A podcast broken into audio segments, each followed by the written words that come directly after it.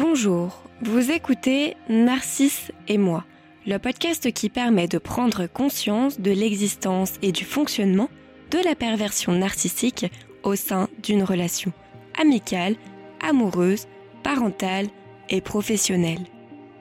La relation, mais plus précisément la personne avec qui vous vivez cette relation vous fait souffrir, vous vous sentez manipulé, vous êtes victime de violences physiques et ou psychologiques, Peut-être êtes-vous en train de vivre une relation avec un ou une perverse narcissique.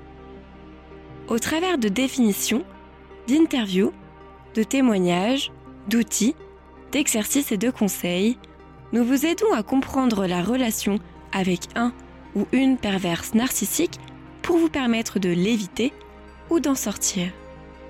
Narcisse et moi est un podcast publié un dimanche sur deux sur YouTube SoundCloud et iTunes. Vous pouvez suivre son actualité sur les pages Facebook et Instagram sous l'identifiant Narcisse et moi sans le E de E. Si vous venez de nous rejoindre, nous sommes Laurie et Camille et nous vous souhaitons la bienvenue. Aujourd'hui, dans ce onzième épisode, je, Camille, vous présente le syndrome de Stockholm et son rapport à la perversion narcissique. Comme présenté dans le dernier épisode, il est souvent difficile de remarquer que l'on est manipulé lorsque l'on est victime d'un ou d'une perverse narcissique, tant l'emprise peut être grande. Pour cette raison, il est important que la victime comprenne le processus psychologique qu'elle a vécu lorsqu'elle prend conscience qu'elle est ou a été sous emprise. Tout d'abord, qu'est-ce qu'un syndrome? Selon Wikipédia, un syndrome est un ensemble de signes cliniques et de symptômes qu'un patient est susceptible de présenter lors de certaines maladies ou bien dans des circonstances cliniques d'écart à la norme pas nécessairement pathologiques. Qu'est-ce donc que le syndrome de Stockholm? Le syndrome de Stockholm est apparu au début des années 70 lorsqu'une prise d'otage a eu lieu dans une banque à Stockholm. Les otages, qui étaient les clients et les membres du personnel de la banque, sont restés plusieurs jours séquestrés avant d'être libérés. Dans leurs témoignages, les otages défendaient leurs ravisseurs et allaient dans leur sens. Selon le psychologue B, le syndrome de Stockholm est donc une situation fondamentalement paradoxale où les agressés vont développer des sentiments de sympathie, d'affection, voire d'amour, de fraternité, de grande compréhension vis-à-vis de leurs agresseurs. Le syndrome de Stockholm correspond à un aménagement psychologique d'une situation hautement stressante, dans laquelle la vie de l'agressé, otage, victime, est en danger. Cela vous parle? Si oui, il semblerait que, dans notre cas, vous connaissiez une victime d'un ou d'une perverse narcissique ou que vous soyez vous-même cette victime. En effet, au sein d'une relation toxique, nous subissons de multiples violences physiques et psychologiques telles que mensonges, dénigrement, culpabilisation, chantage, coups et bien d'autres. Pour autant, nous éprouvons souvent des sentiments de sympathie, d'affection et ou d'amour envers notre bourreau. Voici donc le lien entre syndrome de Stockholm et perversion narcissique. Le syndrome de Stockholm s'installe quand la victime craint pour sa vie ce qui la pousse à excuser, protéger, défendre et à éprouver de l'empathie envers son agresseur dans le but de survivre. Dans le cadre d'une relation avec un ou une perverse narcissique, le syndrome de Stockholm s'installe chez la victime dès lors que les violences physiques et psychologiques commencent. Et étant donné qu'au sein de ce type de relation, ces violences ne cessent de s'intensifier, la peur s'intensifie également et de ce fait, le syndrome de Stockholm s'intensifie et s'installe dans le temps. Par ailleurs, il est d'autant plus facile pour une victime d'un ou d'une perverse narcissique d'éprouver des sentiments de sympathie, d'affection et ou d'amour à l'égard de son bourreau, car le lien qu'elle entretient avec lui est un lien de proximité tel que amical, amoureux, parental ou professionnel. La victime aura donc plus de facilité à idéaliser son agresseur ou à refuser de croire aux agressions qu'elle subit.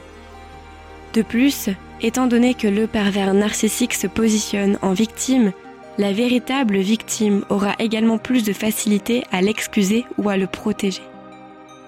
Le syndrome de Stockholm s'explique par le fait que la victime voit sa vie en danger. Elle va donc tout faire pour éviter la mort. Ainsi, la victime apaise son angoisse au travers de trois mécanismes. L'identification, la reconnaissance et l'impuissance. Concernant l'identification, il s'agit de l'identification à l'agresseur.